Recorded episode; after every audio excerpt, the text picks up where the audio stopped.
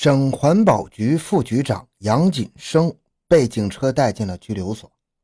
当人们知道这起谋杀案的主谋是这位杨锦生时，不少人惊呆了。这可是一起高级干部复职谋杀正直罕见的案子。一九九八年三月十三日，随着两声正义的枪声，原福建省环保局副局长杨锦生与劳教释放人员郑明华在福州伏法。从而为这起建国后首例厅级干部雇佣凶手用硫酸毁人案写上了句号。欢迎收听由小东播讲的《建国后首例副厅级谋杀正厅级案》。回到现场，寻找真相。小东讲故事系列专辑由喜马拉雅独家播出。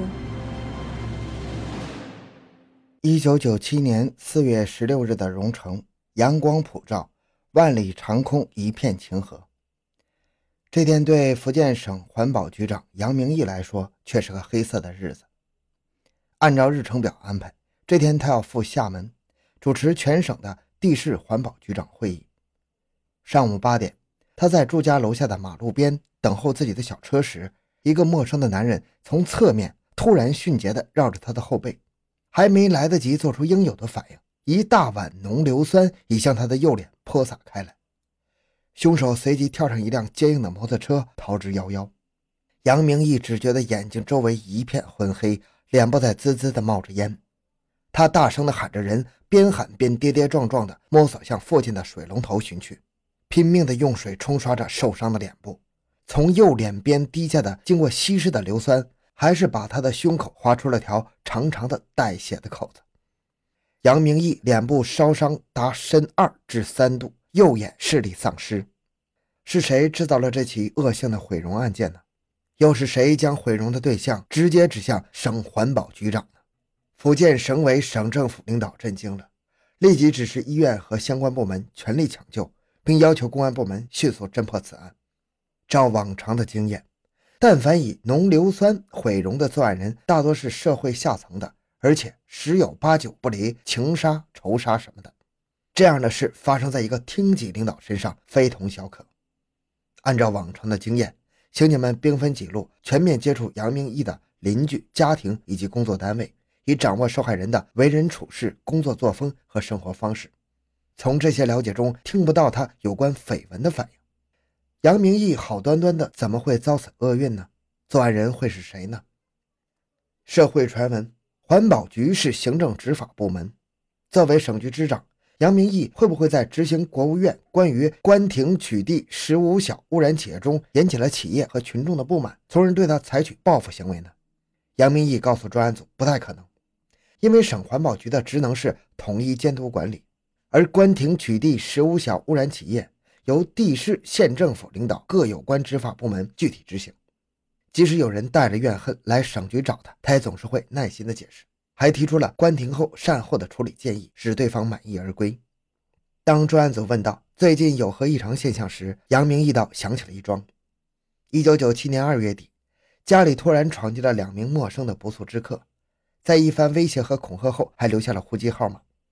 这个已经被注销的外地的传呼号码，给公安人员侦破此案提供了一条重要线索。于第二天抓获了与此事有牵连的一个案犯，从而查出了此案的幕后主谋和策划者杨锦生。杨锦生乃是省环保局副局长，一个曾任过省领导秘书的副厅级干部，会做出此等伤天害理的事吗？刑警们真不敢相信自己的判断。他们不知道，在案发前。一位了解杨锦生的省领导已经在小范围内讲过这样的话：“这个罪犯应该在环保局内部，我看十有八九是杨锦生干的。”刑警们不知，杨明义也有所不知。早在一年多前，杨锦生就已经进入主谋策划这一罪恶的角色当中。杨明义接待不速之客的二月底的那天，以及随后的四月十四日、十五日，是他最直接的处境危机。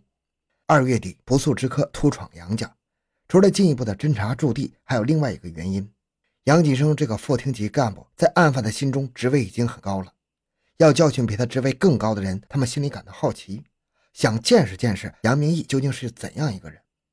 而出于案犯意外的是，杨局长人还不错，他一个大官对人却很和气，家中的摆设也极为简单。这是案犯在法庭上的口供。杨锦生雇佣过多批杀手，其中包括四川、云南的打工仔。可是不知道他们最终是因为良心的发现，还是胆子太小，没有最终下手。但是卢良清、郑明华这两个劳改释放人员，却经不起杨锦生的再三催促和金钱的诱惑，铤而走险，露出了狰狞的面目。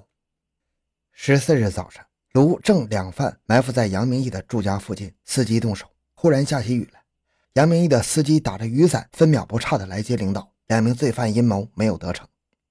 十五日早上。杨明义和司机的步调节拍还是协调一致，而且车子来了，杨明义就坐了进去，案犯又得不到下手机会。两次坐失良机，可是急坏了杨锦生啊！他又开始密谋十五日晚上的行动。没想到傍晚下班后，杨明义要接待扶贫挂钩的乡镇客人，他还叫杨锦生同去。一向喜欢应酬的杨锦生这次却推脱了，没空要找人谈话。杨锦生找谁谈话呢？后来的法庭供词告诉我们，他找来的谈的人就是杀手，让他们相机行事。只是因为杨明义身旁人多，杀手们又是无从下手。杀手们最初的计划是在歌舞厅、桑拿浴室和酒楼动手，因为在这些是非之地动手，极易转移目标。给人的感觉就是杨明义和社会上的人有什么瓜葛，他自然是哑巴吃黄连，百口莫辩，名声也搞臭了，跳进黄河也洗不清。这个方案很毒辣。但是杨锦生清楚杨明义的性格，不会在这些地方出现的。他让杀手们在杨明义的住家附近动手。杨锦生雇佣杀手还是不怕花本钱的，砍一只手、没一条腿、残一只眼或者双眼，多少多少酬金，他都已经标好了底价。杀手们决定采取硫酸毁容之后，讨价还价，要以毁一只眼三点八万元做交易。杨锦生也同意了。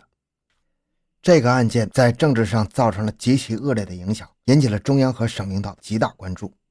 案情简单明了，这就是不择手段的争权夺利。中央在一次会上给此案定性为谋权害人。那么，这个杨锦生到底是什么样的人呢？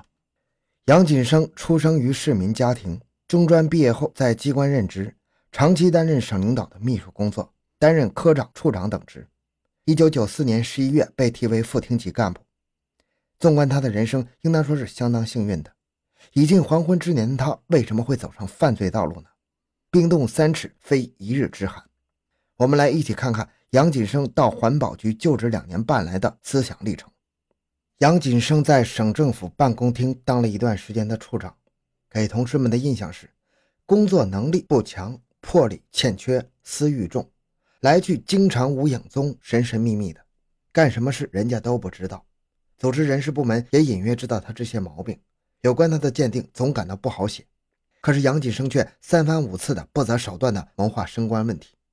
从1991年到1994年，组织部门对杨锦生进行了前后五次考核，没有一次过关的。可谁能想到，杨锦生对工作调动却有自己的一套：平调不走，单位不太好也不去。他自命不凡，殊不知联系过的五六个厅局没有一个愿意接收他。